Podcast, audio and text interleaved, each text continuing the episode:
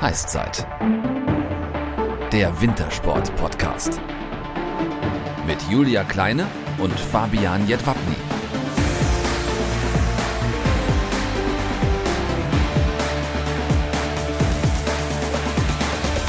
Servus und moin moin. Das Dutzend ist voll. Heißzeit Folge 12 mit der Freestyle-Skierin Sabrina Kakmakli. Ja, nur noch vier Wochen, dann geht's wieder los mit Brot- und Winterspielen. Und zwar mit dem Weltcup-Auftakt der Skialpinen in Sölden. Die Zeit, die ist jetzt rasant an uns vorbeigeflogen. Aber wir wollen natürlich wissen, was sich in den letzten zwei Wochen so getan hat. Fabi, was gibt's denn Neues aus dem Newsroom? Ja, die deutschen Biathletinnen und Biathletinnen haben Anfang September in Altenberg ihren Meister Meister gekürt.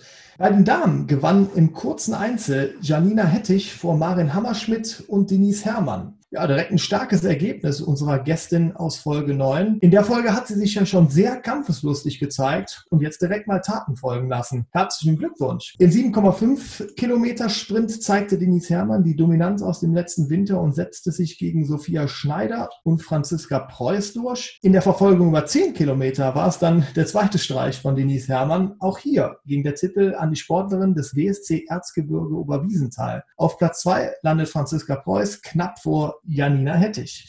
Es scheint so, als wäre Denise Herrmann für den kommenden Winter bestens vorbereitet. Aber Julia, wie sah es denn bei den Herren aus? Ja, bei den Herren, da gab es mehrere faustdicke Überraschungen. Da hat nämlich Johannes Donhauser im kurzen Einzel über 15 Kilometer Dominik Schmuck und den Staffel-Vize-Weltmeister von 2019 Roman Rees auf die Podiumsplätze hinter sich verwiesen.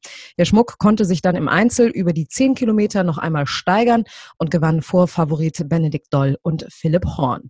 Ja, und Horn hat sich dann direkt auch mal den dritten Platz in der Verfolgung über 12,5 Kilometer gesichert. Gewonnen hat das Rennen Doppelweltmeister von 2017 2016 Simon Schemp vom SZ Uhing vor Roman Rees. Also ich bin mal gespannt, was diese Ergebnisse für die kommende Wintersportsaison bedeuten. Da du uns in den letzten Folgen so schonend und angenehm die schlechten Nachrichten verkündet hast, ist, glaube ich, die kommende Nachricht auch wieder was für dich. Ja, stimmt. Die Überbringerin der schlechten Nachrichten bin ich hier wohl bei unserem Duo Die Infernale, denn die Rodel-WM kann wegen der Corona-Pandemie nicht wie geplant in Whistler, Kanada stattfinden.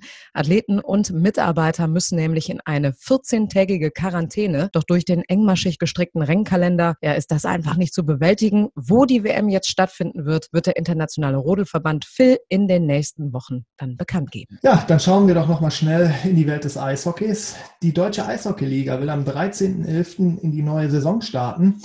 In den letzten Wochen haben die Vereine vermehrt darauf aufmerksam gemacht, dass ein Spielbetrieb ohne Zuschauer für die Branche wirtschaftlich einfach nicht zu stemmen ist. Man scheint in der äh, Politik dafür ein Gehör gefunden zu haben, denn aktuell gibt es einen kleinen Lichtblick. Unter Vorlage eines Hygienekonzeptes soll es den Vereinen möglich sein, bundesweit 20 Prozent der Auslastung an Zuschauer in die Hallen zu lassen. Ja, leider immer noch zu wenig, dennoch ein kleines Licht am Ende des Tunnels. Wir bleiben optimistisch, da es bis zum 13. ja auch noch Zeit ist, um da eine vernünftige Lösung zu finden. Zudem gibt es Gerüchte aus Köln um einen echten Transfer-Coup. Da die NHL wohl erst im Kalenderjahr 2021 in die Saison startet, könnte der gebürtige Kölner und Superstar der Edmonton Oilers Leon Dreiseitel für zwei Monate das Trikot der Kölner Haie überstreifen. Ein echter Hammer und definitiv ein absoluter Gewinn für die ganze Liga. Aus Köln hieß es nur, Uwe Krupp stehe in Kontakt mit Leon. Also Dementi klingt für mich irgendwie anders. Aber sind wir gespannt. Und jetzt noch eine ganz heiße Nachricht, die ist nämlich gerade über den Ticker reingekommen. Der bayerische Ministerpräsident Markus Söder übernimmt die Schirmherrschaft für die nordische Ski-WM 2021 in Oberstdorf. So, haben wir das auch noch untergebracht. Dann hören da wird sich Laura Gimler freuen, oder? Da wird sich Laura Gimler, Vinzenz Geiger, da werden sich alle freuen, glaube ich. Ähm, ja, hoffentlich dann auch mit Zuschauern. Ähm, wir sind dabei, das hast du ja verkündet. Wir sind, ja. wir sind dabei. Wir sind 16 dabei. mit dem Fanschall. So sieht's aus. Aber dann hören wir uns doch jetzt mal an, Julia, was du uns über unsere heutige Gästin berichten kannst. Olympische Spiele, Dew Tour, X Games oder World Cups. Es gibt wohl kaum einen Contest, bei dem unsere heutige Gästin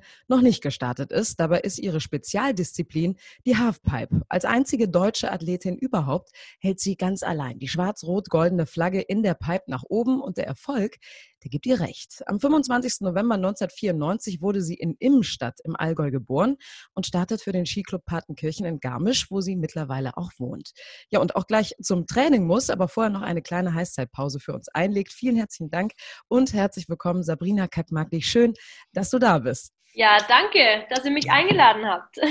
Ja, wir freuen uns auch. Bevor wir allerdings jetzt anfangen mit dem Fragenhagel, du hast den Zuhörern ja auch etwas mitgebracht, was sie später gewinnen können. Erzähl uns doch mal bitte, was das ist. Genau, ich habe mir überlegt, dass ich ähm, eine Mütze von den X-Games verlosen möchte gerne. Wir kriegen jedes Jahr, kriegen wir da immer so Goodie-Bags, die Athleten, mit, ähm, ja, mit coolen ähm, Sachen. Und da dachte ich mir, die X-Games-Mütze ist ganz cool aus Espen. Und dazu gibt es noch eine Startnummer vom Weltcup in Calgary. Gibt es da eine besondere Bedeutung zu dieser Startnummer oder zu dieser Mütze? Nein, nicht wirklich. Also ich meine, die X-Games sind immer ein Mega-Event für uns. Das, das Event des Jahres eigentlich. Also es ist schon ähm, ja was Spezielles, würde ich sagen. Und ja, ich dachte mir, eine Startnummer ist immer ganz cool für die Leute. Und das hat ja auch wirklich nicht jeder, weil ihr werdet ja auch alle eingeladen. Ne? Also nicht jeder kann auch bei den X-Games starten. Deswegen wirklich, Nein. also ich sehe die Leute sich schon die Finger heiß tippen. Also Ja. genau diese Ich wäre auch dabei. Also ich finde, ihr, ihr habt es schon gesehen. Ich bin, äh, ich will mich auch bewerben lassen, aber mal gucken, wer mich vorschlägt. Okay, aber Fabi, leider, du bist raus. Sorry, dass ich dir das jetzt hier so mitteilen muss, aber gut. Ähm, aber genau diese wirklich coole X-Games-Mütze und das Trikot könnt ihr bei uns gewinnen, wenn ihr uns bei Instagram und oder Facebook folgt und einen eurer Freunde oder jemanden von eurer Familie markiert. Die oder der muss uns dann auch einfach nur folgen und zack, könnt ihr mit ein bisschen Glück gewinnen. Wir posten nämlich vor jeder neuen Folge ein Bild der Sportler, die wir zu Gast haben werden und unter allen Einsendungen wird dann später per Social Media ausgelost, wer Mütze und Trikot von Sabrina Kackmarkli zum Beispiel gewinnen wird. Also macht mit, es lohnt sich. Wir drücken euch auf jeden Fall die Daumen. Ja, und hier kommt schon mal die erste Frage. Wie dürfen wir dich nennen? Hast du irgendeinen Spitznamen? Boah, ich würde sagen, die meisten nennen mich Sabi oder ja, Sabi ist, glaube ich, so der gängigste Spitzname von mir. Gibt noch Okay. viele andere, aber das ist der gängigste. Und da komme ich nämlich jetzt auch drauf. Also wir nennen dich jetzt Sabi im Interview, aber du hast noch einen anderen Spitznamen und zwar Rail Punzel. In Anlehnung an Radpunzel. Wie kam es denn dazu? Ja, das ist schon ein Weilchen her. Das ist noch, es ist in der Zeit entstanden, wo ich noch ähm, Slopestyle gefahren bin, weil da müssen wir auch immer über Rails sliden. Und ähm, ja, einer meiner Markenzeichen ist halt, dass ich ziemlich lange Haare habe. Und irgendwann kam es dann dazu, ähm, von Rapunzel auf Railpunzel, weil man ja immer die Rails sliden muss. Und ja, das hat sich dann irgendwann mal so durchgesetzt. Wer- hat dir den Namen gegeben oder ging das dann einfach so los? Dann, Ja, du das- warst einfach Railpunzel. kann mich gar nicht mehr dran erinnern, wer das war, aber es ist auf jeden Fall schon ein Weilchen her und ja, dann haben mich alle so genannt. Aber schon cool, auf jeden Fall. Du hast das ja gerade so ein bisschen angesprochen. Äh, und zwar, dass du mit dem, mit dem Slopestyle angefangen hast. Aber wie hat das denn davor mit dir angefangen? Also wann, wann war das Liebe mit dir und dem Skifahren? Eigentlich erst relativ spät. Also ich stand natürlich auf Ski mit zwei. Meine Eltern sind ähm, super Wintersportaffin und super sportlich. Also Sport war schon immer ein großes Ding in meiner Familie. Und ich bin dann aber mit sieben Jahren auf Snowboarden umgestiegen, weil auch meine Eltern, die sind auch beides gefahren und dann hat mir eigentlich das Snowboardfahren so super gut gefallen und ich habe immer gesagt, boah, ich gehe nie wieder Skifahren, so ein Scheiß, das war voll uncool, Snowboarden ist das Coolste. und Ja. dann mit 15 haben irgendwie alle meine besten Freunde die ersten Twin-Tips zu Weihnachten bekommen und dann wollte ich natürlich auch so cool sein wie die und ähm, habe dann auch mir gedacht, okay, ich mag jetzt auch wieder Freestyle-Ski haben und ähm, habe die dann auch natürlich zu Weihnachten bekommen und ja, dann ging es eigentlich los, dass dass wir wirklich jeden Tag nach der Schule abends zum Flutlichtski fahren, ähm, ja, so 20 Minuten von uns entfernt aus dem Allgäu, war da immer Flutlichtfahren mit einem Funpark und da waren wir wirklich jeden Abend beim Skifahren und dann ging das eigentlich los. Dann war es wieder Liebe. Äh, Kurz zur Ja. Erklärung: Twin Tips sind Skier, mit denen man vorwärts und rückwärts fahren kann. Genau, ja. Falls die Leute, die Zuschauer das nicht wissen. Genau. Ja, dann frage ich doch mal, wer hat dich denn damals am meisten gefördert? Also mein allererster, also ich meine, natürlich meine Eltern, das darf man nicht vergessen. Ähm, meine Mama und meine Eltern, die haben mich immer gefördert, die haben mir immer alles ermöglicht, die haben mich jeden Tag zum Skifahren gefahren und das muss man auch mal hervorheben. Danke Mama, dass du mich jeden Tag so viele Stunden überall hingefahren hast. Und jetzt ist das Herz Ähm, geschmolzen. Ja, ja. Aber mein tatsächlich erster Sponsor war Nordica. Das war auch super witzig. Da war ein Sichtungscamp ähm, eben in diesem Skigebiet, wo wir immer Skifahren waren. Und ich habe das einen Tag davor erst mitbekommen und habe mich zufällig last minute noch angemeldet und habe dann noch eine Einladung bekommen. Und ähm, ja, das sind dann auch so ein, zwei ziemlich gute Skifahrer eingeladen worden, die quasi schon für die Marke gefahren sind. Und Welche waren das, wenn ich fragen darf? Das war Fabio Studer und ich glaube, der, ja, Fabio Studer, das ist so ein österreichischer Skifahrer, der auch zu dem Zeitpunkt wirklich sehr erfolgreich war. Und es war natürlich für mich, äh, und Xaver Gehring, das ist auch ein Allgäuer, genau. Und das waren halt so für mich, wow, krasse Idole. Und ähm, ja, nach dem Wochenende hieß es dann auch, dass ich ins Team aufgenommen werde und das war dann so mein erster Sponsor. Und ja, das war dann schon riesig für mich. Ja, muss man aber gerade noch mal festhalten. Also Eltern das gut, dass du es sagst, sind immer die, die irgendwie der Grundstein für jede Karriere sind. Ne? Also wenn die eben nicht immer diesen ganzen Zeitaufwand neben der Arbeit nehmen würden und diese Kilometer machen würden. Also lieben Dank an alle Mütter und Eltern. Mütter und Eltern. Mütter und Eltern. Ja, ist noch früh, hallo.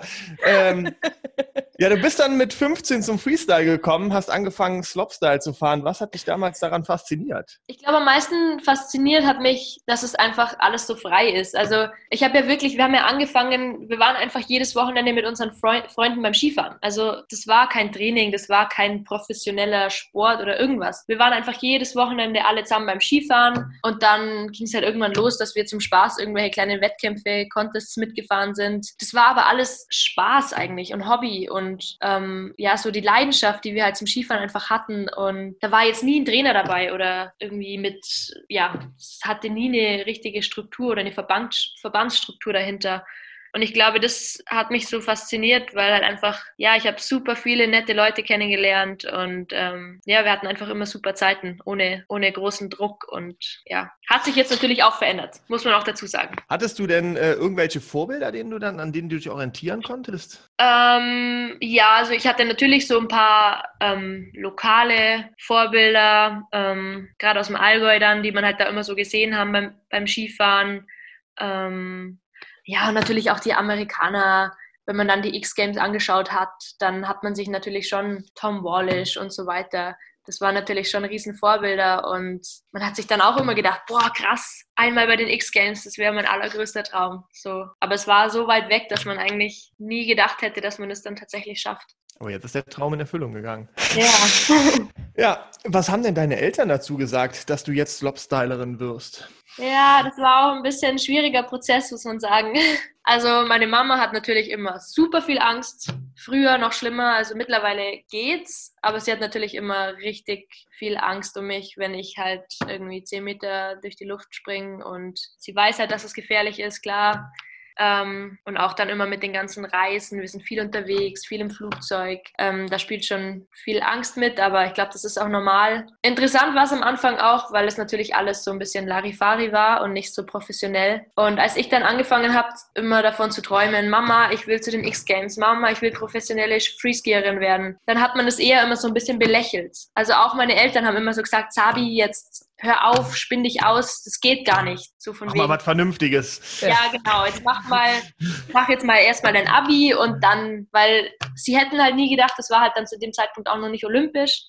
Und dann können die sich einfach nicht vorstellen, dass man sowas professionell machen kann. Du hattest ja eben schon mal kurz angerissen, was man da so alles macht, aber erklär doch mal für diejenigen, die äh, Slopestyle jetzt noch nicht unbedingt kennen, ähm, worauf es darauf ankommt. Also ein Slopestyle-Kurs besteht meistens aus drei Sprüngen und drei oder vier verschiedenen Rails. Das sind irgendwelche Geländer oder Boxen, über die man drüber slidet. Und ähm, das Ziel ist eigentlich, dass du die möglichst schwierigsten Tricks ähm, zeigen kannst oder zeigst, die du am besten ausführen kannst. Ähm, ja, viele Drehungen, viele Saltos und dabei noch die Hände an den Ski haben oder greifen, die Ski greifen mit den Händen. Das nennt man Grabs und ja, das ist eigentlich so das Wichtigste und das wird halt dann von fünf oder sechs äh, Judges so, oder Schiedsrichter ähm, bewertet. Wir hatten vor ein paar Wochen den äh, Eishockey-Bundestrainer Toni Söderholm bei uns im Gespräch und hatten ihn auch okay. gefragt, was denn das Tolle an, an Slopestyle ist. Und er hat gesagt, Riesenrespekt, Riesenrespekt. Also Echt? niemals, niemals Das Wichtigste ist, dass er es nicht machen muss, hat er genau, gesagt. Genau, das Wichtigste ist, dass er es nicht machen muss. Also deswegen äh, ein Riesenrespekt vom Eishockey-Bundestrainer von hier. Ne? Uh, ne? cool. Aber mir kommt da ja gerade eine Idee, Julia. Ich äh, habe mich ja fürs äh, Skispringen beworben, aber würde mich jetzt beim Slopestyle, wäre ich raus, muss ich ganz ehrlich sagen, aber da hätten wir ja noch was offen. Vielleicht würdest du mit der äh, Sabine einfach mal in, in ja. zeigen. Ja, das ist eine gute und Idee. Ich glaub, und, ich, und ich halte die Kamera drauf. Druck. Ich finde eigentlich. Aber ich glaube, der Fabian muss auch mitkommen. Ich, ich wollte gerade sagen, alle, alle. Ganz ja. raus, ganz raus bist du nicht. Aber gut. Ja, ja, gut. Haben wir das auch schon wieder geklärt. Sehr genau, gut. haben wir das auch geklärt. So, wir waren, wir waren jetzt gerade bei den großen Namen, auch bei deinen Vorbildern, ähm, bevor du deinen ersten großen ähm, Sponsor mit Nordica ähm, bekommen hast. Einen Namen, den man äh, auch nicht unter den Tisch fallen lassen kann, wenn es um die weibliche Freestyle-Szene geht, ist äh, die deutsche Lisa Zimmermann, Weltmeisterin, X-Games-Gewinnerin und erste Frau, die ein Double 12, ein Double Cork 1260 mit doppelter Überkopfdrehung und dreieinhalb Schrauben gestanden hat. Mhm. Äh, deine Teamkollegin, habt ihr euch denn damals so ein bisschen gegenseitig gepusht oder wie war das? Ja, also ich würde schon sagen, dass wir uns am Anfang ähm, gepusht haben, weil ja, die Lisa war dann einfach, die kam, die war wirklich einfach im Skizirkus, die stand dann auf einmal da, war dann einfach so drin und ähm, war dann auch die, die wirklich richtig gut war. Das war die Verrückte mit den vielen Drehungen, kam vom, vom Eiskunstlaufen und ähm, die auch keiner so richtig kannte. Und also da war dann schon auf jeden Fall so ein bisschen Konkurrenz am Anfang dabei, bis halt dann auch diese ganzen Teamstrukturen losgegangen sind und wir dann auch viel viel zusammen gereist sind. Ähm, wir sind auch gute Freundinnen geworden, sind wir auch immer noch. Wir haben immer noch relativ viel Kontakt. Und ähm, ja, das hat sich dann auch irgendwann so ein bisschen verlaufen, weil ich natürlich dann in die Halfpipe mehr gegangen bin und sie weiterhin im Slopestyle geblieben ist. Und ja, ich würde sagen, wir haben uns gut gepusht, haben uns, ja, waren aber auch gute Travel Buddies und Freunde und sind immer noch. Also ja. Genau, kommen wir zu deiner Geschichte, weil du bist dann in eine andere Nationalmannschaft gewechselt. Ähm, aber deine Slopestyle Freestyle-Geschichte, die war ja auch eine sehr, sehr erfolgreiche Geschichte. Du hast nämlich relativ früh schon Erfolge gefeiert. Zwei Gesamtsiege bei der Wir-Schanzentour 2011 und 2012, einen dritten Rang bei den Austrian Freeski Open und einen erfolgreichen zehnten Platz bei den Freestyle Junioren Skiweltmeisterschaften 2012. Doch dann kam da dieser Januar 2013 Training für einen Weltcup in den USA in Copper Mountain. Was war da passiert? Genau, also das war eigentlich so der erste oder die erste gemeinsame Reise mit einem Team, mit einem Coach. Ähm, und das waren halt dann auch, oder das war dann auch der erste Wettkampf für die Qualifikation für die Olympischen Spiele 2014. Wir waren alle natürlich irgendwie so ein bisschen reingewürfelt in so ein Team. Auf einmal Strukturen, auf einmal gibt es einen Coach, auf einmal ist alles ganz strukturell, der erste Weltcup. Ähm, das war natürlich alles so ein bisschen, ja, overwhelming für uns und verrückt auch.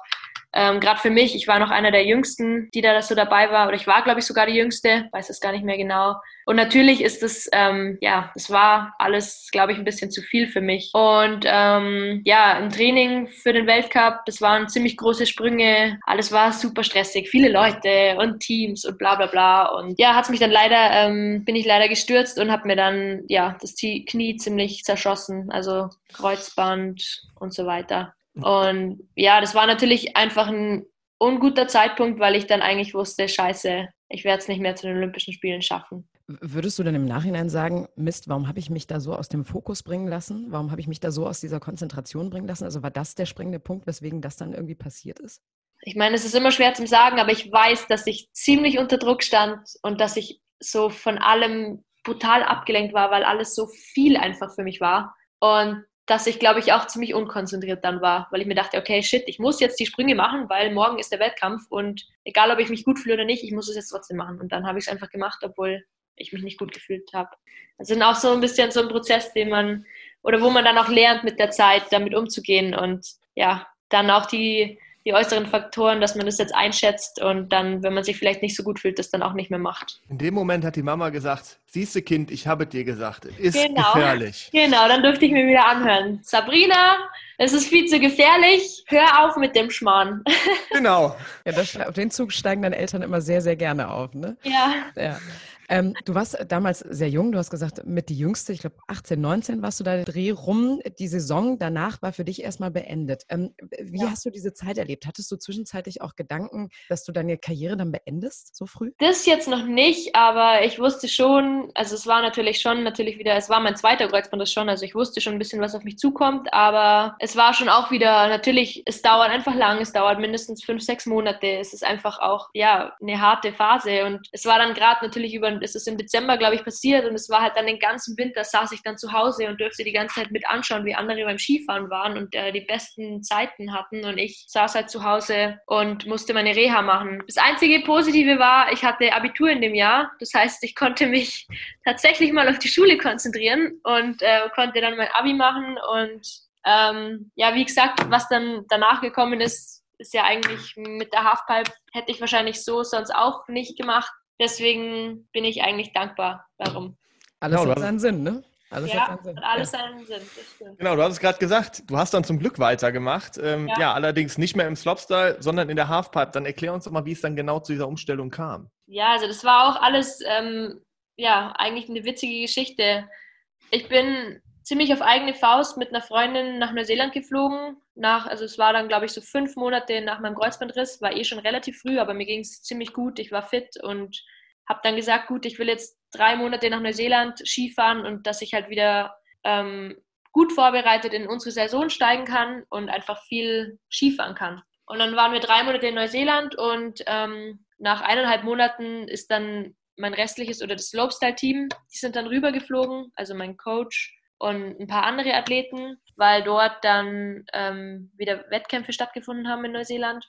Ähm, unter anderem halt auch ein Wett Weltcup, der für die Olympischen Spiele relevant war. Und einer von den Athleten, der Sven Kühnle, ähm, der wollte, dem sein Ziel war es eben in der Halfpipe sich zu qualifizieren. Also das war der einzige, der dann zu dem Zeitpunkt Halfpipe gefahren ist. Und dann bin ich zum Spaß immer oder hat mein Trainer immer gesagt, komm, Sabi, komm mit mit uns zum Halfpipe fahren. Das ist viel besser fürs Knie. Das ist nicht so, ähm, ja, nicht so hart fürs Knie. Man kann quasi erstmal langsam anfangen, rechts und links fahren und es hat dann einfach nicht so viel ähm, Druck aufs Knie. Und dann Mai habe ich mir, ich habe mir nichts dabei gedacht, habe es jetzt zum Spaß immer gemacht und es hat dann eigentlich war es ganz cool, hat Spaß gemacht und ähm, ich wusste dann auch, dass ein Weltcup stattfindet, aber habe mir da ja keine Gedanken drüber gemacht. Und auf einmal einen Tag vor dem Weltcup sagt mein Trainer, du Sabi, übrigens, ich habe dich zum Weltcup angemeldet, ähm, konnte dich super spontan noch anmelden und ähm, du startest morgen in der Halfpipe. Und ich dachte mir nur, was? Jo, Hey, Sehr cool. was, Bin ich was mache ich? Was mache ich? Okay. ja, Krass, also quasi der, der berühmte äh, Stoß, Schubs ins kalte Wasser. ja, genau. Krass. Obwohl, ich muss dazu sagen, als äh, Normalsterblicher denkt man sich, okay, gesund fürs Knie ist dann spazieren gehen und nicht Halfpipe fahren. Aber, aber gut, okay, das ist wahrscheinlich dann nochmal eine andere Welt. Ja, Gut. Aber wie ist das denn? Kann man da einfach so umsteigen, sagen, ja, heute, du hast ja gerade gesagt, dein Trainer hat dich dann einfach ins Wasser geschmissen? Ja, also man braucht schon eine gewisse Anzahl an FIS-Punkten, aber die hatte ich halt über Slopestyle auch schon von den ähm, vorigen Jahren. Und von, ja, hatte ich, hatte ich genügend FIS-Punkte und daher konnte mein Trainer mich dann anmelden. Okay. Ja, dann nimm uns doch mal mit. Wie war denn die erste Fahrt in der Halfpipe? Ja, eigentlich ziemlich cool. Also ich meine, das Ergebnis war jetzt nicht der Wahnsinn, ist ja klar, aber ich war ähm, nicht die Letzte, das ist auch schon mal gut. ja, also ich war, es war gar nicht so schlecht. Ähm, ich habe auch einige überholt gehabt, die jetzt schon länger Halfpipe fahren, was natürlich auch cool für mich war. Und ähm, ja, es hat mir mega viel Spaß gemacht und wir hatten dann eine Woche später nochmal einen Wettkampf in Neuseeland und ähm, dort bin ich dann Zwölfte geworden, was für mich super relevant war, weil unsere nationale Quali für Olympia ist, zweimal unter die Top 12 zu kommen. Und damit hatte ich halt schon die halbe nationale Quali und wusste halt dann, okay, vielleicht schaffe ich es ja doch noch irgendwie, mich für die Olympischen Spiele zu qualifizieren. Aber mal nochmal auf diese Verletzung hin, hingefragt. Ist es denn so, dass einen das wirklich, dass man das ausschalten kann, dass man ja im Prinzip schon, du sagst, es dann zweimal einen Kreuzbandriss hatte oder spielt das tatsächlich im Hintergrund immer noch eine Rolle? Ja, definitiv. Also es spielt schon eine Rolle. Es spielt jetzt immer noch eine Rolle. Ähm, ich versuche mit meinem Mentaltrainer viel zu machen ähm, und ja, viel zu machen, dass ich es besser ausschalten kann, aber es ist schon im Hinterkopf drin. Also gerade wenn man schwierige Sprünge ausprobiert oder neue Sprünge ausprobiert, ich denke schon oft an meine Knie, aber es wird auch besser. Also ich kann es auch immer besser ausschalten, weil ich weiß, ich trainiere viel, ich bin fit und ja. Okay. Und seitdem bist du ja wirklich dann quasi die einzige Frau in der Halfpipe. Warum ist das denn so? Traut sich das keiner? Ich glaube, ähm, das größte Problem ist, dass wir einfach keine Trainingsmöglichkeiten in der Halfpipe haben. Also in Deutschland gibt es überhaupt keine Halfpipe. Ähm, die nächste Halfpipe für mich ist eigentlich in Laax. Das ist drei Stunden von Garmisch.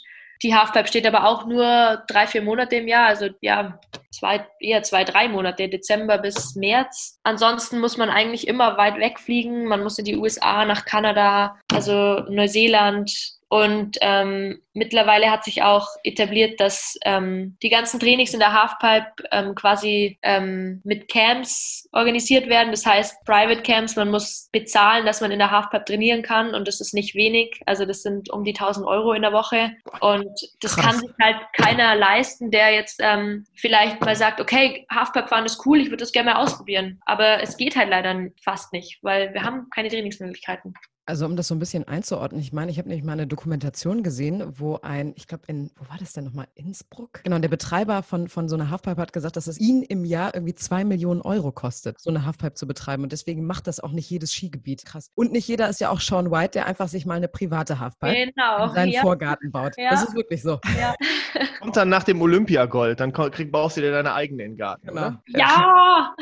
So eine Superpipe. Sehr gut. Das ist der Wahnsinn. Ich Und hoffe dann immer noch auf die Zugspitze, dass die Zugspitze endlich wieder hier eine Pipe baut. Die hatten früher eine Halfpipe, ganz früher. Das wäre Ja. natürlich der Wahnsinn für mich, aber Ja, dann musst du allerdings, glaube ich, X-Games Gold und Olympia-Gold holen. Ne? das glaube ich Ja. auch. Aber dann wird es vielleicht auch mit dem Nachwuchs besser klappen. Äh, Apropos Nachwuchs, ähm, wie sieht es denn da in Deutschland gerade aus? Also im Slopestyle sieht es ganz gut aus, würde ich sagen. Wir haben schon wirklich ein paar Jüngere, die nachkommen. Auch ähm, ein jüngeres Mädel, was ziemlich gut ist und nachkommt. Also da wird schon auch jetzt gerade darauf geachtet, dass ähm, in der Nachwuchsarbeit mehr gemacht wird, dass da einfach ein bisschen was nachkommt. Aber ja, wie gesagt, in der Halfpipe schaut es einfach schlecht aus. Da kommt leider gar nichts nach. Wie trainiert ihr denn da überhaupt? Gibt es da ausreichend Unterstützung vom Deutschen Skiverband? Du hast ja gerade eben auch gesagt, ne? so ein Trainingstag oder so eine Woche kostet dann mal äh, 1000 Euro. Also ich würde sagen, seit ein paar Jahren oder ja, doch seit ein paar Jahren ist die Unterstützung wirklich, wird von Jahr zu Jahr besser, auch vom Verband. Und ich habe das Glück, dass ich seit 2015 auch bei der Sportfördergruppe bei der Bundeswehr dabei sein kann. Ähm, das ist ja, das haben ja die Alpinen, die sind ja alle bei einer Behörde quasi angestellt und wir werden da ganz normal monatlich dafür bezahlt, kriegen unseren Lohn und dürfen das ganze Jahr unseren Sport betreiben und müssen halt nur einmal im Jahr dann immer einen Lehrgang absolvieren. Ähm, das ist natürlich mega hilfreich für mich auch, ähm, die Sporthilfe und meine eigenen Sponsoren. Ich habe natürlich noch einige ein eigenen Sponsoren, die mich gut unterstützen und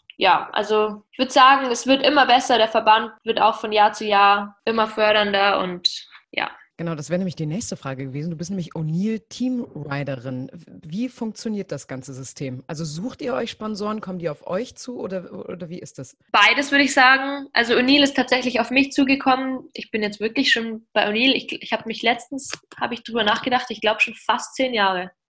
Ja, nicht ganz, Krass. aber schon fast. Also seitdem krass. du angefangen hast, quasi mit, mit 15. Ja, nicht ganz mit 15, aber ich glaube so mit 17, 18, ja mit 17 bin ich, ja gut, dann sind es acht Jahre, bin ich zu O'Neill gekommen. Ähm, ja, die Teammanagerin hat mich irgendwann mal angeschrieben, angefragt, ob ich Lust hätte für O'Neill zu fahren und dann ging das halt so los und ja, ähm, die unterstützen mich natürlich finanziell und auch ähm, mit Klamotten und im Gegenzug dafür mache ich Werbung für sie, trage die Klamotten und ja, ab und zu geht es gemeinsam auf Fotoshootings und solche Sachen. Also es ist schon cool. Ja, da kommt ja dann auch einiges zusammen und deswegen ist es ganz gut, wenn man so einen Sponsor dann hat. Ähm, was müsste denn deiner Meinung nach passieren, damit auch mehr junge Frauen Bock auf deinen Sport haben? Also wie gesagt, dass halt einfach ähm, die Trainingsmöglichkeiten zugänglicher sind, dass auch wirklich mal jüngere Kids ähm, nach der Schule irgendwo hinfahren können zum Skifahren und halt in der Halfpipe fahren können und dass halt ähm, diese ganzen Private Camps irgendwie wieder aufhören oder halt, dass es weniger wird, ähm, weil es kann sich wirklich fast keiner mehr leisten, außer die Profis, weil es Ja. einfach, ja, Genau, du hast es gerade gesagt, die Profis und es gibt natürlich auch diese führenden Nationen in der Halfpipe, USA, Kanada, Australien, Japan oder auch Ja. die Schweiz. Ähm, Was machen die denn anders oder vor allem, was machen die besser als jetzt die Deutschen? Ähm, naja, zum Beispiel jetzt, wenn man die USA anschaut, die haben halt natürlich viele Halfpipes vor der Haustür. Die haben ja allein in Colorado schon fünf, sechs Halfpipes stehen. Das darf man schon nicht vergessen, dass da halt die Trainingsmöglichkeiten nochmal anders ist. Und man darf auch nicht vergessen, dass ähm, diese Extremsportarten oder Freestyle und diese ganzen Sportarten einfach einen viel höheren Stellenwert haben in der USA. Also in der USA schaut jeder die X-Games und jeder kennt sich aus mit diesen, mit Halfpipe, mit Slopestyle. Jeder kennt Sean White, jeder also das hat einfach einen viel höheren Stellenwert und bei uns ist halt immer noch in Deutschland ganz klassisch äh, Skispringen, Biathlon, Ski Alpin. Das ist halt, sind halt die Wintersportarten und keiner kennt eigentlich Freestyle-Skifahren. Aber warum ist das so? Ich glaube, das Problem ist halt, oder es ist halt auch super schade, dass es fast nie übertragen wird und dass die Leute sich nicht auskennen und dann nicht so wirklich einschätzen können, was wir da machen oder ob das gut ist, was wir machen. Und ich meine, im Ski Alpinen ist es einfach. Du schaust hin und siehst halt, ist er schneller oder langsamer. Also jeder kann das nachvollziehen und bei uns ist es halt nicht so. Bei uns wird es bewertet und ich glaube, die Leute können das nicht einschätzen, ob das jetzt gut ist oder schlecht oder ja. Aber wie sieht das denn mit der Öffentlichkeit dann oder mit der, mit der Übertragung beispielsweise in anderen Ländern aus? Habt ihr viel Medienpräsenz und du sagst eigentlich aus Deutschland ist es viel zu wenig nicht oder ist das generell ein Problem von der Sportart? Ähm, also ich finde, dass zum Beispiel in den USA ist die Medienpräsenz schon besser. Also auch mit Sponsoren, da sieht man dauernd irgendwelche Freestyler auf Kelloggs Packungen oder ähm, In der Regel. ja, ist wirklich so. Also in der USA wird auch, also da werden auch die Weltcups immer auf NBC übertragen und X Games eh mega groß. Also das ist ja das Event bei denen und ich finde, dass da die Medienpräsenz schon besser ist, also um einiges besser wie jetzt zum Beispiel in Deutschland oder Europa. Ich kann mich jetzt noch bei den letzten Spielen erinnern, in Pyeongchang, da gab es ja diese berühmte Heldenreise von Sean White, dem sie ja irgendwie alle gegönnt haben, dass er noch dieses letzte Ja. äh, Edelmetall da irgendwie Ja. holt. Also das, das ist ja schon irgendwie so eine Nationalfigur, ne? Ja, auf jeden Fall. Also ich war selbst auch vor Ort ähm, live, als er gewonnen hat. Das war wirklich Gänsehaut pur. Also es ist schon Wahnsinn, was er geleistet hat und steht als letzter Fahrer oben und ist gerade Zweiter und weiß jetzt oder alles oder nix und schafft es dann mental doch noch, ja, da einen runterzuhauen. War schon echt cool zum Anschauen. Hast das Gefühl? Du hast das gerade gesagt, in Colorado gibt es alleine irgendwie sechs Halfpipes. Ähm, jetzt ist es ja bei den Sommersportlern auch Usus, dass die irgendwie in die USA gehen. Zum Beispiel Konstanze Klosterhalfen, die 5000 Meter Bronzemedaillengewinnerin der ähm, WM letztes Jahr. Oder auch Gina Lückenkämper, die 100 Meter Bronzemedaillengewinnerin. Wäre das auch eine Option für dich, dass du sagst, okay, dann muss ich halt eben in die USA gehen, um da bessere Trainingsbedingungen irgendwie zu bekommen? Ja, also das ist auf jeden Fall eine Option, die wir auch, an der wir auch gerade am Tüfteln sind, ob ich vielleicht kommende Saison ähm, versuche, einfach mal über mehrere Monate in USA oder Kanada zu bleiben. Ähm, ja, so wie es jetzt ausschaut, haben wir eh die meisten oder eigentlich alle Wettkämpfe in der USA oder Nordamerika. Das heißt, es würde schon Sinn machen, für mich mal wirklich für mehrere Monate drüben zu bleiben und mich dort mal aufs Training zu konzentrieren. Also die Option ist schon da und ja, Und deine Mama wird dich auf jeden Fall vermissen. Das die werden sich sehr erfreut. Du hast das gerade gesagt, du warst bei dem Olympiasieg von Sean White dabei in Pyeongchang. Ähm, Du warst zweimal bei den Olympischen Spielen dabei in der Halfpipe, einmal 2014 in Sochi und einmal 2018 in Pyeongchang. Ähm, welche Momente bei den Spielen wirst du definitiv nicht vergessen? Was natürlich der absolute Wahnsinn war, war 2014 die Eröffnungsfeier. Klar, die ersten Olympischen Spiele, das ist immer was ganz, ganz Besonderes. Und dann, ähm, als wir da mit dem ganzen, mit der ganzen deutschen Nationalmannschaft ähm, eingelaufen sind in diese Mega-Halle, überall Zuschauer und also das war schon wirklich ähm, ein Wahnsinnsmoment, den ich glaube ich nie vergessen werde. Ähm, ja, und auch die Wettkämpfe an sich, das ist einfach es ist schon was anderes, weil wir sind, vor allem wir sind es nicht gewohnt, dass wir halt auf einmal so viel Aufmerksamkeit bekommen, so viel Kameras um uns rum haben und alles ähm, auf einmal wow ist. Also wirklich und auch viele Zuschauer. Wir hatten auch in Pyeongchang eigentlich ziemlich viele Zuschauer im Vergleich zu den anderen Sportarten. Ja, es ist schon immer einfach ein verrücktes Erlebnis und ein verrücktes Gefühl, wenn man dort dabei sein darf. Und 2022 dann wieder mit dir, ne? Ja, hoffentlich. Wir drücken auf Ja. jeden Fall ganz, ganz fest die Daumen. Danke. Ja, unsere Zuhörer konnten es gerade nicht sehen, aber wenn wir über Olympia sprechen und auch über den, äh, den, den Sieger eben, dann hat man die, Funke, äh, die Augen von äh, Sabrina schon funkeln gesehen. Und da stellt sich doch mir die Frage, wir hatten ja auch schon einige Olympiasieger mit Hilde Gerg, Aljona Savchenko, Andi Wank oder auch Vinzenz Geiger bei uns. Ist das auch ein Traum von dir, eine Olympiamedaille zu gewinnen? Ja, auf jeden Fall. Also ich meine, das ist, das wäre schon der absolute Wahnsinn und ähm, dafür trainiert man, glaube ich, auch ähm, tagtäglich, weil es schon auch ein Ziel ist, eine Olympiamedaille. Also was für eine wäre mir egal, aber eine Medaille wäre schon ein echter Wahnsinn. Ja, in der Freestyle-Szene ist es ja so, dass es da noch ein anderes Event gibt, ähm, was bei euch ja ein bisschen größer sogar als Olympia behandelt wird, die X-Games. Warum ist das so und was ist da der Unterschied? Es ist eigentlich schwieriger, bei den X-Games starten zu können wie bei Olympia, weil bei den X-Games tatsächlich nur acht Frauen eingeladen werden. Das heißt, es ist eigentlich schon erstmal schwierig, dort eingeladen zu werden. Und dann ist es natürlich das Mega-Event in den USA. Ähm, jeder kennt es, jeder schaut es an in den USA und ähm, für uns ist es halt so das Event, mit dem wir aufgewachsen sind. Das war halt früher schon, ähm, ja, eigentlich das Mega-Event für uns Freeskier und es hat sich verändert. Ich würde jetzt nicht sagen, dass es immer noch größer ist wie Olympia. Ich meine, Olympia ist schon auch ähm, eigentlich ziemlich wichtig für uns, aber ich glaube, man kann es ziemlich gleichsetzen. Und auch hier wäre dann eine Medaille ein Traum, oder? Auf jeden Ich Fall. will den Druck nicht so hoch machen, aber wir reden ja nur von Träumen. Ja, das wäre schon, eine X-Games-Medaille wäre schon der Wahnsinn, ja. Lieber als eine Olympiamedaille? Ah, das ist schwer zu sagen. Am liebsten beides, ne? Ich glaube, als Deutsche würde ich lieber eine Olympiamedaille haben. Weil mit einer X-Games-Medaille hat man ja gesehen bei Lisa Zimmermann, das hat ja in Deutschland gar niemand mitbekommen, so richtig. Also ich glaube, in dem Fall lieber eine Olympiamedaille. Oder, oder so beide. Oder beide. Beide wären Genau. Wenn du ja nächstes Jahr in die Vorbereitung nach Amerika gehst, dann bist du ja auch quasi ne, noch näher ja. dran. Dann kommst du vielleicht nochmal ins Überlegen. Nimm ja. einfach beide, dann bist du danach happy. Genau.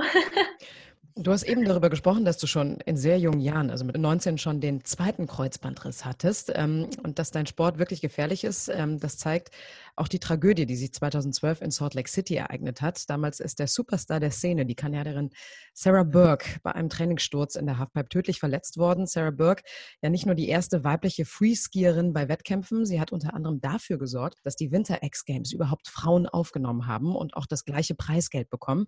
Und sie hat auch größtenteils dafür gesorgt, dass bei den Olympischen Spielen in Sochi 2014 erstmals Medaillen in der Superpipe vergeben wurden. Ähm, du bist damals noch nicht in der Halfpipe gestartet, aber kurz danach. Ähm, wie hast du das damals erlebt, als die Nachricht kam, Sarah Burke ist tot? Richtig schlimm, weil ich habe sie tatsächlich kennengelernt, ich glaube, ein Jahr zuvor bei den Nine Queens. Das ist so ein Event, das findet, ähm, das hat damals in Safau stattgefunden und ähm, da bauen sie so eine riesen Burg aus, auf aus Schnee ähm, quasi eine Riesenschanze über so eine, ja, über so ein Castle, über so eine Burg, wo die besten äh, neuen Frauen eingeladen worden sind. Und ich durfte da als Gast, ich war da, glaube ich, 16 oder 15, ich war noch richtig jung. Und ich durfte als Gast ähm, zwei Tage mit dabei sein. Und ich kann mich noch ganz genau daran erinnern, also da waren wirklich die allerbesten Frauen und Kaya Tursky und so die besten, die man halt damals so gekannt hatte. Und ich kam dann da so an mit meinen 15 Jahren, kannte halt irgendwie keinen und war super, ähm, war so ein bisschen schüchtern. Und sie war wirklich die Erste, die dann zu mir hergekommen ist. Hey, wie geht's dir? Wie heißt du? Und auf geht's, komm, lass zusammen eine Runde fahren. Und das werde ich nie vergessen, dass sie wirklich die Erste und die Einzige eigentlich, oder die Erste war, die direkt auf mich zugekommen ist und äh, mich da integriert hat. Und ja, das werde ich, glaube ich, nie vergessen. Und daher war es dann auch wirklich krass, als wir die Nachricht bekommen haben, dass ähm, sie tatsächlich ja, verunglückt ist.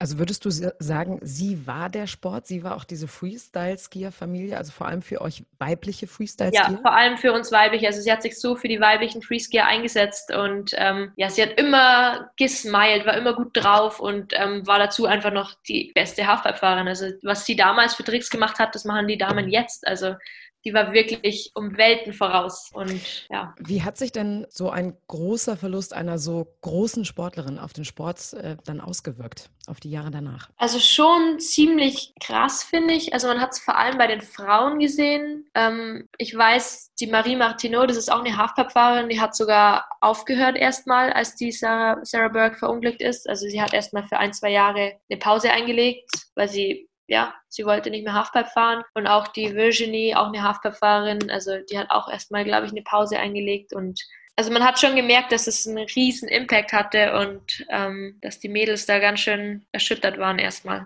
also alle so ein bisschen Trauma auch davongetragen ja, haben. Ne? Auf jeden Weil Fall. Die, die haben sich ja damals untereinander auch immer so ein bisschen gebettelt. Ja, gebettelt, aber man ist auch zusammen gereist. Also ja. früher ist man ja wirklich mit den anderen Nationen zusammen. Also das sind die Mädels untereinander einfach gereist. Da ist man nicht mit seinen Teams und Coaches gereist, sondern man ist als Freundinnen von Wettkampf zu Wettkampf gereist und ist dann gegeneinander gestartet, aber trotzdem war man gute Freunde. Also. Ja, genau. Aber was hat das denn, hat das mit dir auch persönlich irgendwas gemacht? In dem Moment denkt man oder guckt man dann auf seine, fragt sich, was macht man da oder ist das, könnte mir das auch passieren oder versucht man das wirklich aus dem Kopf zu kriegen und zu sagen, das war ein schlimmer Unfall und äh, ja, es muss auch irgendwie weitergehen? Also natürlich macht man sich schon Gedanken, ähm, boah, krass. Ähm, natürlich, es kann passieren, das wissen wir, glaube ich, alle. Ähm, aber man muss es dann auch irgendwie ein bisschen aus dem Kopf rausbekommen, weil ich kann auch im Auto verunglücken oder ähm, mir kann auch irgendwas anderes passieren und deswegen äh, muss man dann einfach versuchen, das irgendwie aus dem Kopf rauszubringen und ja, an die guten Sachen denken. Bei euch wird ja auch die Sicherheitsdebatte äh, seit Jahren geführt. Im Skirennsport hat man in den letzten Jahren einiges getan um für mehr Sicherheit für die Rennsportler ähm, zu sorgen. Wie ist das denn bei euch? Geht das überhaupt? Schwierig. Also ich meine, ich finde im Slopestyle versuchen sie schon, dass sie die Sprünge immer möglichst sicher bauen. Ähm, in der Halfpipe, die ist eh genormt, also da gibt es bestimmte Normen, wie breit oder wie hoch die Wände sein müssen. Ähm, da ist es schwierig. Also ich meine, wie will man das sicherer machen? Man, man kann es nicht sicherer machen. Ich meine, wir haben alle Helmpflicht bei den Weltcups, das heißt, wir müssen alle Helme tragen. Die meisten tragen auch Rückenprotektoren. Ähm, ja, aber viel mehr kann man halt leider auch nicht machen. Ja, bei Sarah war es ja einfach Tragik. Sie ist, glaube ich, mit dem Kopf auf der Kante irgendwie gelandet, ne? Ja. Oder kann man leider dann auch nichts gegen machen, ne? Ja, dann kommen wir doch mal äh, zu dir als Privatperson. Wer sich ja so ein bisschen äh, auch mit dir beschäftigt, sieht ja, dass du auch immer sehr aktiv auch auf Instagram bist. Ich habe gestern Abend noch just gesehen, dass wenn man sich in äh, Garmisch oder wo du gerade bist, eine Pizza bestellt, Ja.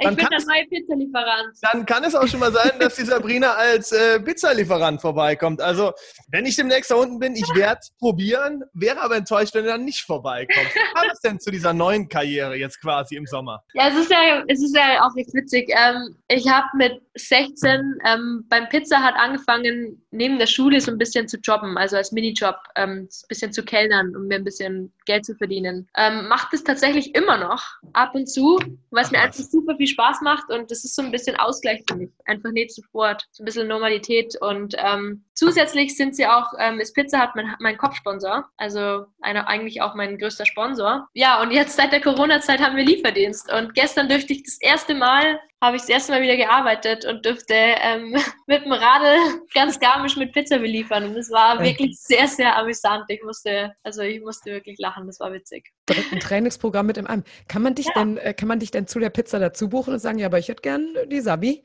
Vielen Dank. zu der Salami-Pizza. Ne? vielleicht, Danke. wenn man das extra dazu schreibt, vielleicht funktioniert das dann. Wollen Sie noch irgendwelche Extras? Ja. Sabrina Kakmakli. Okay. Ja, aber Ist das ist wirklich cool. Kann, man, kann ich nebenbei gleich noch trainieren und äh, Ja. Fahrrad fahren und Pizza ausliefern. Nee, Ist jetzt vielleicht ein bisschen, äh, ein bisschen blöd gefragt, aber gibt es auch welche, die dann sagen, ach, guck an, die Sabi. Ja, Bist du schon wirklich erkannt worden dann auch oder nehmen die meisten das gar nicht wahr in dem Moment? Also gestern, äh, bisher, gestern jetzt noch nicht, glaube ich. Aber ich habe schon wirklich viele Nachrichten gestern bekommen auf Instagram. Ja. Ich habe es direkt auch gemacht. Ja, wenn du sagst, du hast Nachrichten bekommen, sicherlich auch viel von deinen Freunden. Wie würden die dich denn beschreiben? Ich glaube, dass ich ziemlich lebensfroh bin und ähm, eigentlich immer gut drauf bin, immer happy bin, ähm, aber auch zu viel Schmarrn bereit bin. Vielleicht auch eher so der, ähm, ja, wie soll ich sagen, ich, ich mache viel mit Jungs. Ich hänge viel mit Jungs ab und mache auch, ähm, ja, meine Mama hat immer gesagt, Sabi, du, dass du nicht der Bur geworden bist, das wundert mich. Ich wollte auch immer ein Junge sein, als ich ein Kind war. Ja, weil ich halt immer so, ich habe Fußball gespielt als Kind und ähm, ja, Du hattest immer blaue Schienbeine. ja, Ja. so, ja, ja. Und deine Familie, wie würde die dich denn dann beschreiben? Sind die da derselben Meinung? Ich meine, du hast es ja eben schon mal angerissen. Ja, ich glaube, die sind derselben Meinung. Also ähm, chaotisch, aber auch diszipliniert, ähm, immer lustig. Ähm, ja, ich glaube, so würde ich mich beschreiben. Ist immer schwierig, wenn man sich selber auch Ja. beschreiben muss, ne? Ja. Ja, es ist wirklich schön. Aber, aber wir können das bestätigen. Also du bist gut drupp um diese Uhrzeit. Es war sehr früh heute Morgen. Auf jeden Fall, auf jeden Fall. Äh, ja, du bist in den heißen Wettkampfmonaten auf der ganzen Welt unterwegs. Hast du eigentlich noch Zeit für Hobbys? ja, im Winter ist es schwierig. Aber das Gute ist ja, dass, er mein, dass ich ja mein Hobby zum Beruf gemacht habe. Deswegen ähm, Hast ist du quasi dann doch Zeit für Ja, Hobbys? genau. Ja. Und im Sommer, ich meine, im Sommer gehe ich natürlich super viel Radl fahren, Mountainbiken auf dem Berg, ähm, auch mal in Surfurlaub und solche Sachen. Und ähm, das ist ja einerseits auch Training, aber andererseits ist es auch Hobby. Also von dem her ist es eigentlich ganz cool und kann man es ganz cool kombinieren. Das wollte ich mich gerade auch fragen. Wenn man so ein klassischer, ja, wenn seine Hauptarbeit im Winter irgendwie liegt, ist man dann, wenn man reist, eher so der sagt, der Sonne, jetzt will ich im Sommer in die Sonne voll äh, entspannt am Strand liegen, äh, ein bisschen surfen? Oder bist du da auch eher jemand, der sagt, nee, ich reise auch unheimlich gerne im Winter? Ich meine, das ist ja zeitlich schwierig. Beides eigentlich. Also ich freue mich schon auch immer, wenn ich mal so zwei, drei Wochen ähm, irgendwo zum Surfen hinkomme und ein bisschen Sonne habe und einfach mal ein bisschen abschalten kann. Also das muss schon auch immer drin sein, einmal im Jahr. Aber dann Neuseeland ist wunderschön, da freue ich mich auch eigentlich jeden Sommer drauf, ähm, wenn wir dorthin zum Skifahren können, weil es ist einfach Wahnsinn. Umso trauriger bin ich, dass es wahrscheinlich dieses Jahr nicht klappt. Also, Das wollte ich gerade sagen, das könnte ja eng werden dieses Jahr. ja, Ne? also das letzte Mal, dass Aber- Grenzen nicht oft öffnen. Für den Vergleich nochmal auch für unsere Zuhörer. Ist das, was du machst, ähm, kann man das eher zum Beispiel mit im Sommer mit Surfen oder eher mit Skateboarden äh, vergleichen? Oder hinkt dieser Vergleich? Geht das überhaupt nicht? Ja, also ich, ich meine, Surfen und Skateboarden ist ja jetzt schon eher noch ähnlicher zum Snowboarden. Aber ich finde schon, dass es auch ähm, uns irgendwie weiterhilft beim Skifahren. Also Balance, einfach so ein bisschen dieses Sportgefühl. Ähm, ja, ich versuche schon auch ab und zu mal Skateboarden zu gehen. Ich muss sagen, es ist. Es ist zach, also es liegt mir nicht so. Mein Freund ist nämlich ein super guter Skateboarder auch und der zwingt mich dann immer, jetzt komm mit zum Skaten, auf geht's. Und ich denke mir immer, ach nee, muss das sein. Machst das doch auf Schnee auch immer, diese Ja. ganzen Sprünge da, die kannst du mir doch auch mal hier in der Halfpipe zeigen mit Oder ein ich bisschen muss mich anderem da wieder Untergrund. blamieren im Skatepark unter den ganzen Kiddies da. Diese, Ja, diese ganzen Fünf- und Sechsjährigen, ne, die dann immer Ja. so wegflitzen. Ja, und man wirklich. denkt Aber, so, dann, aber dann kannst du sagen, so Freunde, im Winter könnt ihr ja mal bei mir vorbeikommen, äh, dann zeige ich euch nämlich mal, dann fahre ich euch hier mal um die Ohren. So, Oh. Böms, einfach mal, einfach mal so ein, so ein kleines Battle da anzimmern. Ja, genau. Ich glaube, das ich habe Ja. Streit mit einem Fünfjährigen. So, hatten wir doch alle schon mal. So. Ja, aber wie wichtig ist denn auch für dich äh, Social Media? Also man sieht ja, du bist da schon sehr aktiv. Leider wird es immer wichtiger. Ähm, es hat sich in den Jahren wirklich brutalst verändert und gerade für uns ist es halt wichtig, weil wir unsere persönlichen Sponsoren noch haben. Das heißt, ähm, wir haben halt Verträge mit unseren Sponsoren, die natürlich auch wollen, dass wir aktiv auf Instagram sind.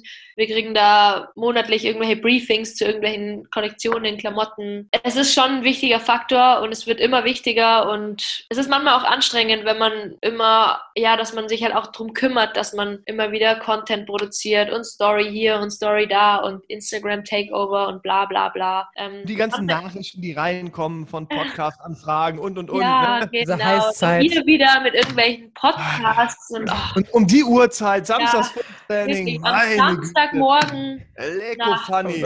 Ja, wirklich. kann ich verstehen. Der Unterschied nur bei dir, du kannst ja wirklich was. Deswegen hast du auch wirklich was zum Posten. Deswegen, das finde ich sehr, sehr angehm. Sportinfluencer. So. Ja, diese Influencer. Ja, deswegen sage ich ja, das ist bei dir sehr, sehr angenehm, weil du ja wirklich was kannst. Deswegen. So. Äh, apropos Influencer, hast du dir denn schon mal äh, über die Karriere, äh, über die Zeit nach der Karriere Gedanken gemacht? Ähm, was möchtest du mal machen? Kein Influencer werden. Gut. Alles nur nicht. Weil, nein. Ähm, ich studiere tatsächlich nebenbei auch. Ähm, ich mache ein Fernstudium und ähm, habe vor ein paar Monaten meinen Bachelor abgeschlossen und will jetzt dann mit meinem Master weitermachen in Sportwissenschaften und hoffe natürlich dann, dass ich so in der Richtung irgendwie nach dem Sport dann mal einsteigen kann. In welche Richtung gehst du dann? Training und Leistung oder Kommunikationswissenschaften? Da gibt es ja viele Ja, Fachrichtungen. also ich habe meinen Bachelor im Sport Business Management gemacht, also eher so BWL-Richtung Ah, okay. und Management und sowas. Und ähm, ja, würde jetzt gerne meinen Master noch ein bisschen in so Sportwissenschaften machen, dass ich halt so ein größeres Spektrum habe und mir dann, dann mal auswählen kann, was ich, was ich gerne machen will. Also ich weiß es noch nicht genau, in was für eine Sparte ich mal gehen will, aber ich glaube, das ergibt sich dann mit der Zeit. du bist ja jetzt auch erstmal Leistungssportlerin, ne? Ja, genau. Danach. Das sind ja noch zwei große Ziele. Ne? Und notfalls werde ich halt Pizza Hut äh, Lieferant. Das Genau. ist halt mein Backup-Plan. Also, Genau. Der Also du Beste hast der Welt. Ja. Julia, man merkt, um die Sabrina müssen wir uns überhaupt gar keine Sorgen machen. Äh, die hat da schon wirklich. Nein, das müssen, wir ja, das müssen wir ja ihrer Mama sagen. Wir müssen sagen, so, Mama Kackmakli, alles wird gut. Alles gut, Sabrina ja, alles Plan. gut.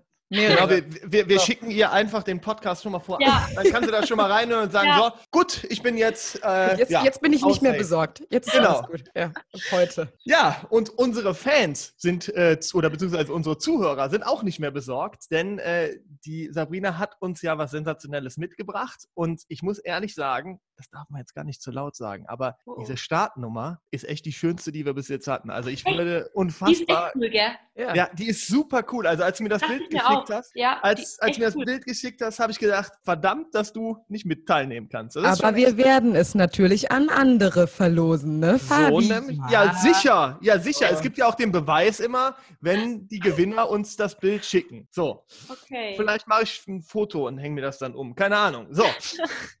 Nein, es ist, wird natürlich verlost und jeder hat die Chance zu gewinnen. Zudem gibt es ja noch die coole Mütze von den X Games. Genau. Ne? Die haben wir auch noch dabei.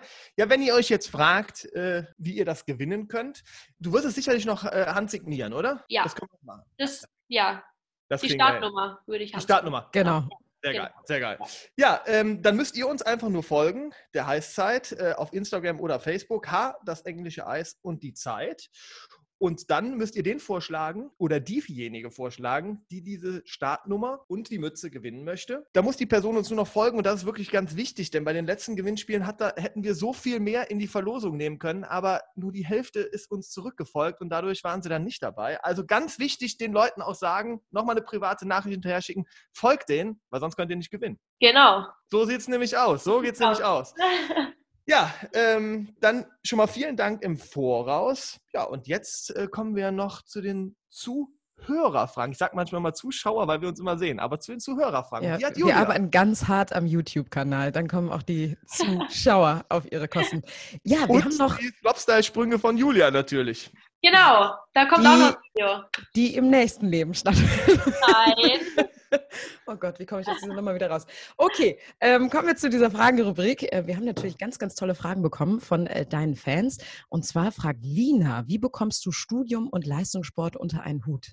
es ist eigentlich, ich finde, es ist immer eine ganz coole Balance für mich, auch mal nach dem Skifahren oder ich würde sagen, ich meine, im Sommer mache ich schon mehr fürs Studium wie jetzt im Winter oder gerade in der Olympiaphase, da muss ich auch zugeben, da habe ich das Studium schon auch schleifen lassen, so ist es nicht. Aber ähm, mir macht es dann auch echt wieder Spaß, ähm, sich auch mal nach dem Skifahren oder im Sommer ein bisschen mehr ans Studium zu hängen und auch mal wieder was fürs Gehirn zu machen, ein bisschen lernen. Und ähm, ich glaube, so die Balance ist ganz cool und ähm, ja, weil mir das Studium auch Spaß macht und die Themen cool sind, ähm, funktioniert es, glaube ich, ganz gut. Also eine Frage der Prioritätensetzung. Ja, so kann genau. man das sagen. Ja, Okay. genau, ja. Gut, kommen wir zur nächsten Frage. Christian möchte wissen, ob du eine Lieblings-Halfpipe hast. Ähm, ja, glaube meine Lieblings-Halfpipe, also Pyeongchang war schon echt richtig, richtig gut und ähm, Park City war meine Lieblings-Halfpipe oder ist meine Lieblings-Halfpipe, weil ich da ähm, mein erstes Weltcup-Podium ja, erreicht habe und deswegen war das natürlich ein gutes Erlebnis. Ein Moment, ein Moment, den man niemals vergessen wird. genau.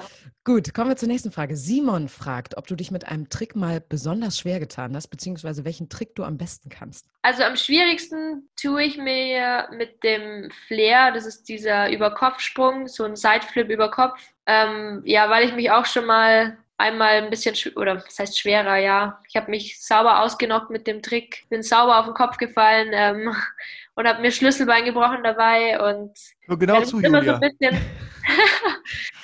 Das ist immer so ein bisschen Kopfsache, dieser Trick, weil er halt über Kopf ist und mein Kopf immer meint, oh, das ist so gefährlich, Hilfe, Hilfe, obwohl es eigentlich gar nicht so schwer ist. Bei dem tue ich mir, glaube ich, am schwierigsten im Moment noch. Und ähm, mein Lieblingstrick ist, glaube ich, ähm, für mich ist ja, oder ich bin die einzige Frau, die rückwärts in die Halfpipe fährt. Ich fahre quasi rückwärts rein Okay. und mache dann ähm, einen Switch 720, das ist ähm, rückwärts angefahren, zwei Drehungen und dann lande ich wieder vorwärts. Aber wenn ich du die einzige Frau bist, äh, ist der so, so gefährlich, dass es die anderen sich nicht trauen? Oder ist das dein Trick, den du quasi erfunden hast? Oder wie wie sieht das aus? Nee, also so gefährlich ist es jetzt nicht. Es ist halt vielleicht ein bisschen technisch schwieriger, dass man halt rückwärts reinfährt in die Halfpipe und nicht vorwärts. Ähm, dass man halt auch schafft, den, die Geschwindigkeit mitzunehmen und auch rückwärts dann hoch rauszuspringen, muss ich sagen, habe ich selber immer noch Schwierigkeiten damit. Es ist super technisch und super schwierig. Aber es ist so irgendwie mein Merkmal und mein, das, deswegen will ich es auch nicht aufgeben und auch nicht ähm, aufhören damit, weil das, da habe ich schon ähm, ganz am Anfang damit angefangen, dass ich die Einzige war, die rückwärts reinfährt und deswegen will ich da auch dran arbeiten, dass es immer besser wird. Dann hat der Fabi noch eine kleine Zusatzfrage, Ja. nämlich auch, äh, äh,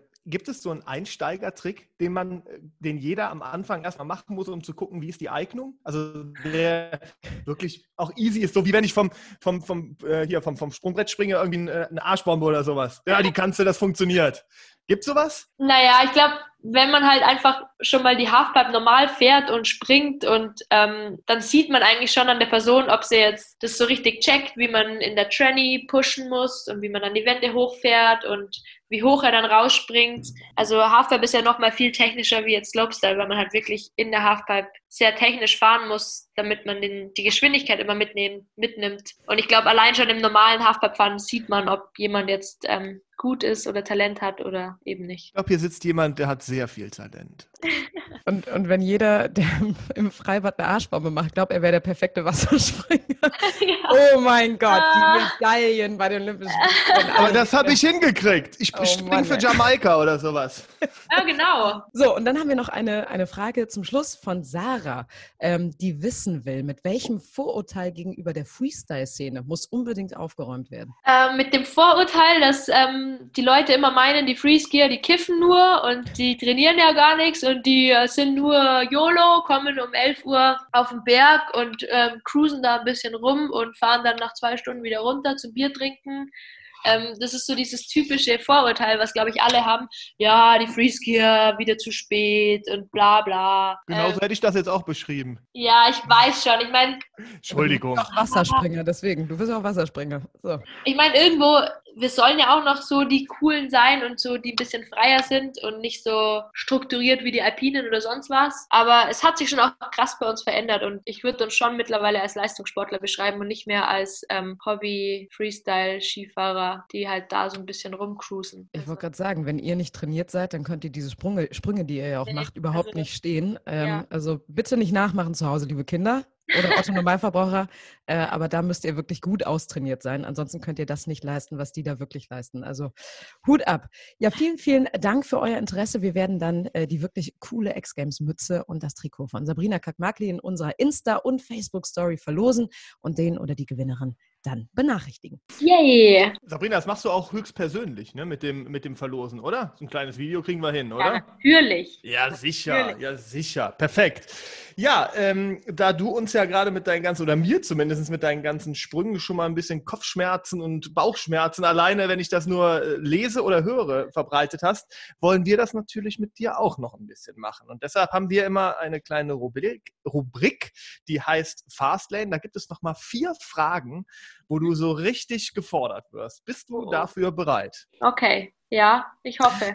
Perfekt. Dann ist doch Frage 1. Du erklärst uns deine Sportart in einer Minute. Also meine Sportart, die Halfpipe, das ist eine halbe Röhre aus Schnee. Ähm, die Wände sind sieben Meter hoch und wir fahren mit Twin Tips, mit Ski ähm, so schnell wie möglich, oder nee, nicht so schnell wie möglich. Ähm, wir fahren von rechts nach links, springen so hoch wie möglich hinaus und machen, ähm, versuchen die bestmöglichsten Tricks zu zeigen. Viele Rotationen, Saltos, Grabs. Ähm, Idee im Idealfall haben wir insgesamt sieben Sprünge, bis wir dann unten sind. Und das Ganze wird von Judges bewertet und ja, die Sprünge sollten auch variieren, es sollten nicht die gleichen sein, sie sollten einmal nach rechts gedreht, nach links gedreht, rückwärts abgesprungen sein und genau.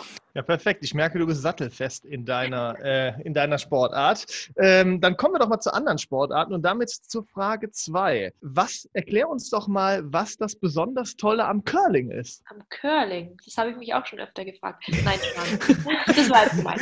Ähm, Schneiden wir raus. Ja, also man braucht eine hohe Konzentrationsfähigkeit. Äh, man muss äh, den Besen möglichst schnell schrubben können. Hm, ja, genau.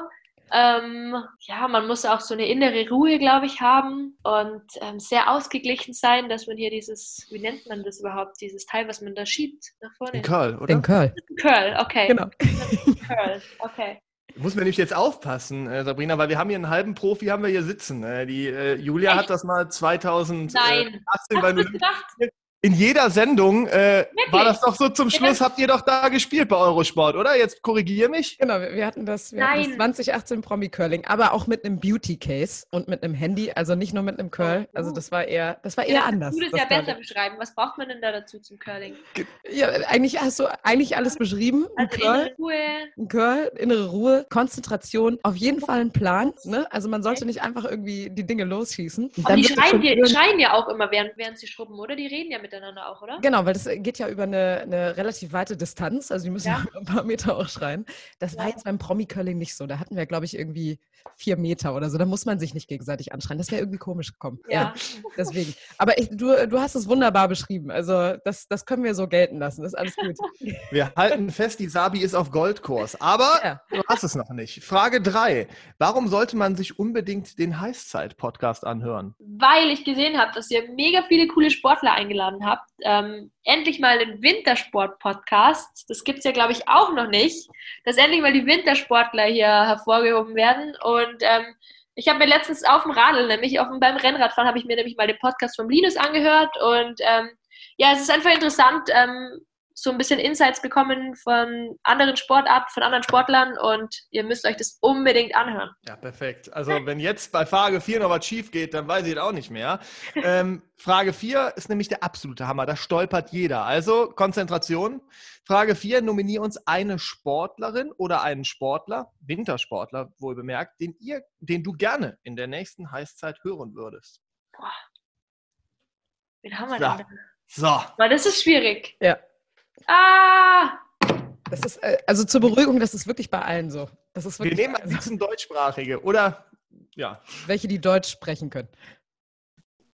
Okay. Gibt es irgendjemanden, wo du sagst, boah, von dem wollte ich schon immer mal erfahren, wie der so tickt oder diejenige so tickt? Ich stehe gerade wirklich auf dem Schlauch, wenn wir das da nehmen können. Was ihr, ihr sagt ihr mir doch mal eine Sportart. Was wäre cool? Snowboarder vielleicht? Ja, ja, mal. ja, ja. Naja, also ich, ich kenne jetzt zum Beispiel den André Höflich, mit dem war ich auch dieses Jahr bei den X-Games. Der hat eine ziemlich starke Saison gehabt diese Saison und ähm, der ist auch ein Halfpipe-Snowboarder. Vielleicht ähm, wäre das eine ganz coole Idee. Wenn das dein Wunsch ist, dann ist uns der Wunsch natürlich Befehl. Wenn du den hören möchtest, sehr gerne. Ja. Lass Ja. mal so stehen. Ja? Loggen wir ein quasi Okay. Millionär. Eingeloggt. Ja, dann werden wir jetzt probieren, äh, werden alle Hebel in Bewegung setzen. Vielleicht kannst du ja auch noch ein kleines gutes Wort einlegen für uns, Ja. wenn du persönlich kennt. Ja, und dann hören wir demnächst vielleicht den André. den André hier in der Heißzeit. Ja, wir hören uns sicherlich in der nächsten Saison auch nochmal, oder? So ein kleines Gerne. Telefonat Ja, in der. Saison, wenn du uns Ja. mal erzählst, kurz vor den X-Games oder sonst wo Genau. läuft. Yay! Ja, sehr Cool. Sabrina Kakmagli, vielen, vielen Dank für das Gespräch. Es hat sehr, sehr viel Spaß gemacht. Ich hoffe, dir auch. Ja, super viel Spaß gemacht. Vielen Dank euch und ja, wir hören uns auf jeden Fall. Und wir sind just in time. Keiner kommt zu spät zum Ich Training. gerade sagen, just in time. Juhu, Perfekt. Ja, und das war es auch für die Heißzeit, zumindest für heute. Wir sind in zwei Wochen wieder für euch da. Jeden zweiten Donnerstag im Monat versorgen wir euch mit einer gehörigen Portion Wintersport für alle, die auch im Sommer nicht ohne können. Natürlich sind wir Social Media mäßig ganz vorne mit dabei. Ihr findet eure Heißzeit bei Instagram und Facebook. Also schaut da doch mal vorbei und seid gespannt auf den nächsten Gast hier bei uns, dem ihr dann eure Fragen stellen könnt. Jetzt sage ich aber Ciao mit V-Stil. Fabi und Julia sind raus. Bis zum nächsten Mal. Bleibt gesund. Bis bald.